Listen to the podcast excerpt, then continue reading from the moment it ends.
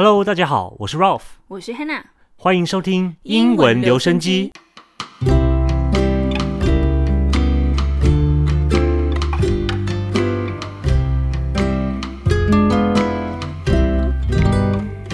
记得要追踪我们的频道，才不会错过任何的更新，并在节目下方留下你的评论，并给五星好评哦。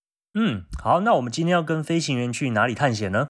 今天飞行员开始跟小王子进行一段非常有意思的对话，让我们慢慢的对小王子有了更深的了解。那我们开始吧。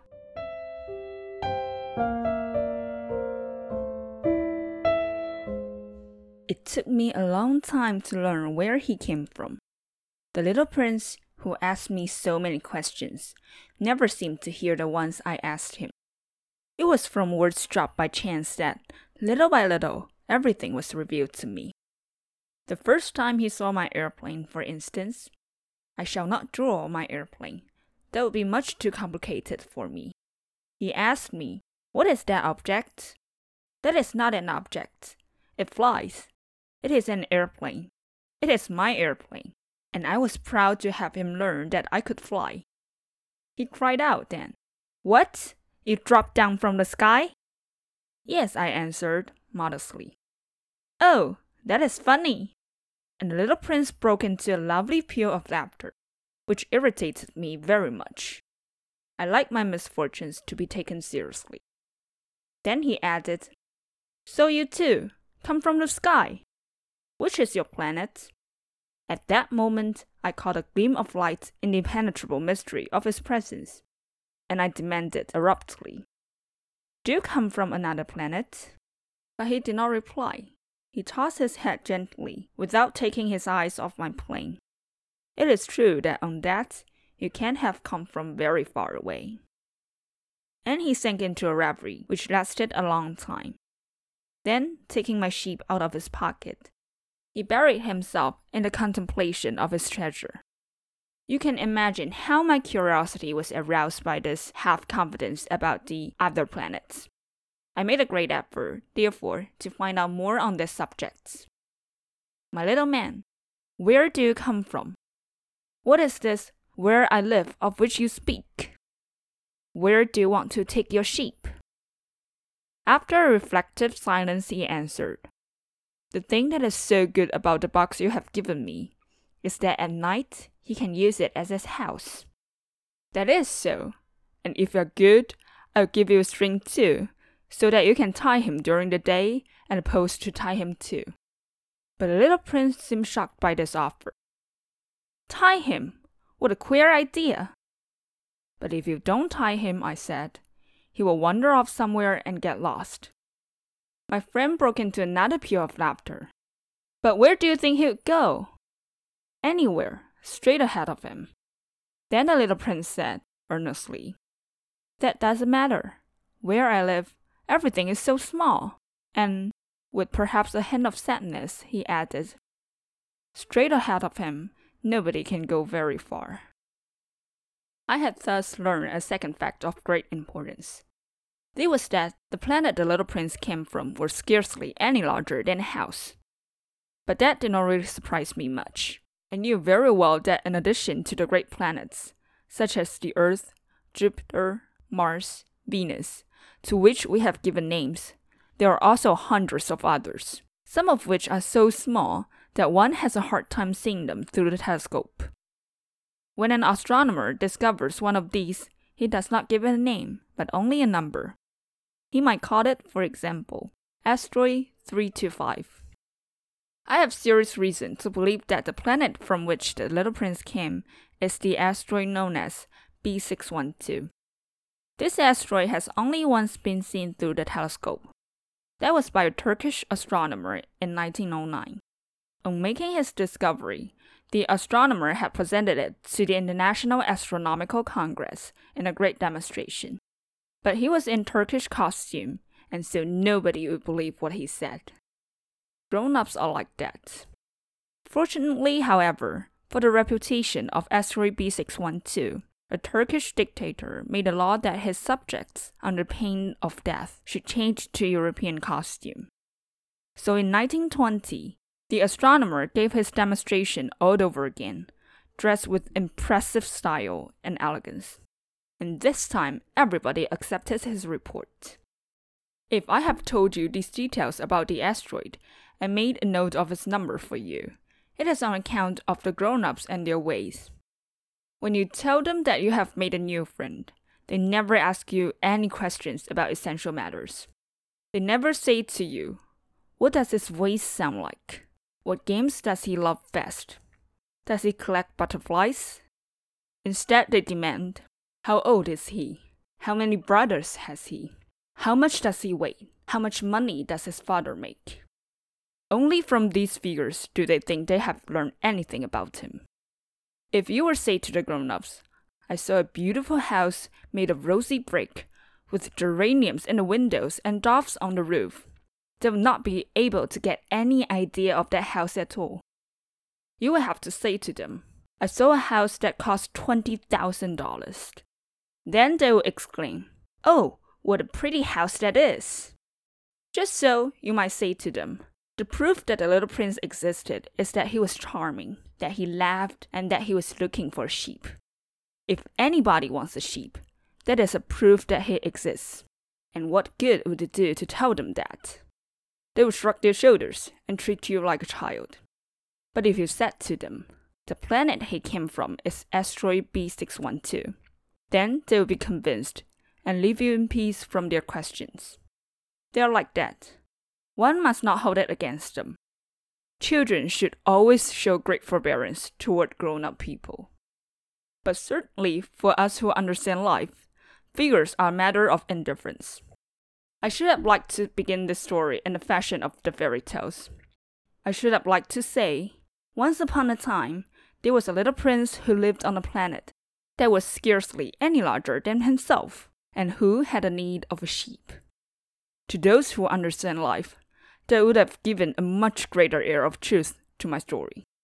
For I do not want anyone to read my book carelessly. I have suffered too much grief in setting down these memories. Six years have already passed since my friend went away from me with his sheep. If I try to describe him here, it is to make sure that I shall not forget him. To forget a friend is sad.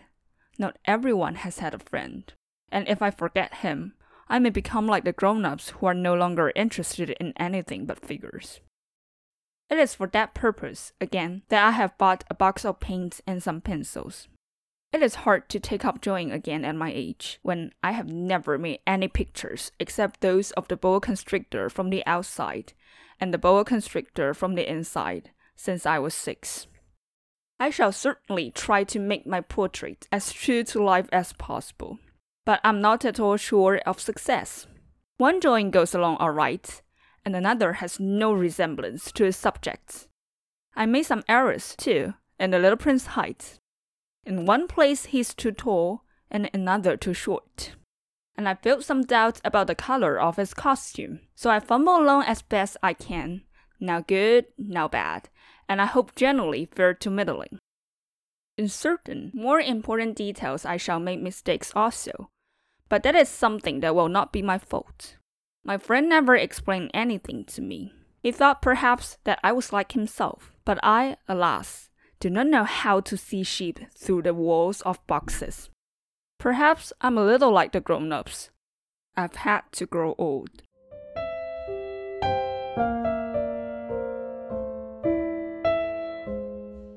How? 好，我们来看看今天的七个单字。首先，第一个是 peal，peal，p-e-a-l，peal 是名词，指连续洪亮的声响。譬如故事中说，The little prince broke into a lovely peal of laughter，就是指小王子爆出一阵响亮的笑声。如果用作动词，那就是铃声大作的意思。譬如，After the wedding，the bells pealed out from the tower。婚礼之后。高塔上传出一阵铃响。第二个是 reverie，r e v e r i e，reverie 就是白日梦、沉思的意思。当你要说陷入白日梦中，可以用 sink into a reverie，或是 be lost in reverie。譬如说，I was lost in reverie during the class until the teacher appeared beside my desk。我上课时沉浸在自己的思绪中。直到老师出现在我的书桌旁。 下一个是 bury oneself in，bury B u r y 就是埋葬的意思，bury oneself in 就是把自己沉浸在某件事中。譬如，He buried himself in work since the death of his wife。他在他老婆死后就把自己埋首于工作中。再来是 asteroid，a s t e r o i d，asteroid 是小行星的意思。那故事中呢，飞行员相信小王子来自一个星球叫小行星 B 六一二。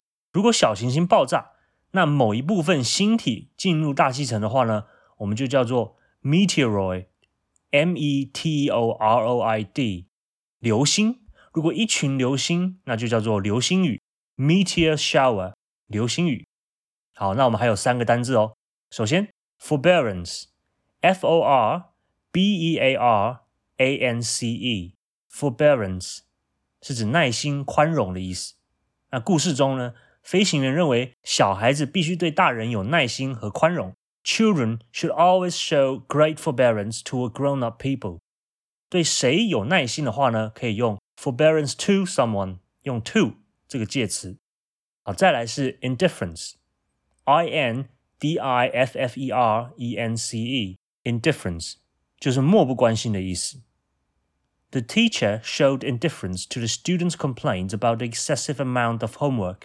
老师毫不在乎学生们抱怨功课过多。那最后一个单字是 fumble，f u m b l e，fumble。就是笨手笨脚的做某一件事情，或是摸索的意思。举个例子，We fumble around in the dark trying to find our way out of the cave。我们在黑暗中到处摸索，试图找到离开洞穴的路。 好，这就是我们今天的单词啦。嗯，那这里先给大家抛出一个问题：我们读了飞行员和小王子两个人之间的对话之后，大家觉得自己从小孩长成大人最大的改变是什么呢？如果你愿意分享你的经验，可以在下方留言，用一到两句英文给出你的答案哦。嗯，那我先说我自己的答案好了。I found myself enjoying solitude more than I did when I was young。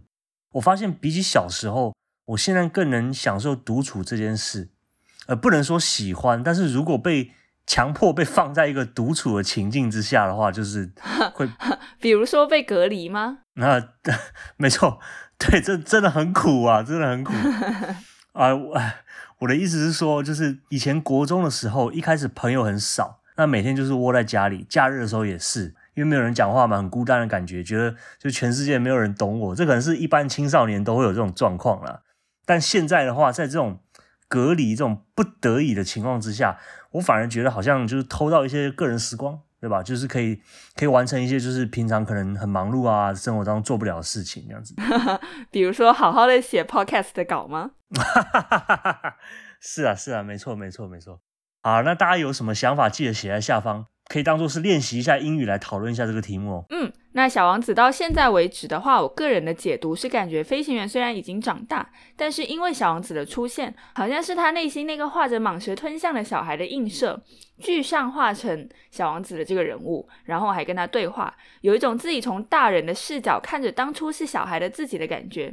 当然了，这是我自己读完的感受，已经有很多学者大师分析研究过这本经典，所以给大家参考参考。嗯。那我们再继续下去读的话呢，应该可以发现更多有趣的秘密哦。那我们节目就到这边愉快的结束啦。喜欢我们节目朋友，请到官网去追踪我们，加入我们的免费会员，再追踪我们的 Facebook 粉丝团和 Instagram，并分享给亲朋好友。也可以点击节目下方中的赞助链接，支持我们继续创作更多丰富的节目哦。我是 Ralph，我是 Hannah，下周同一时间再见哦，拜拜，拜拜。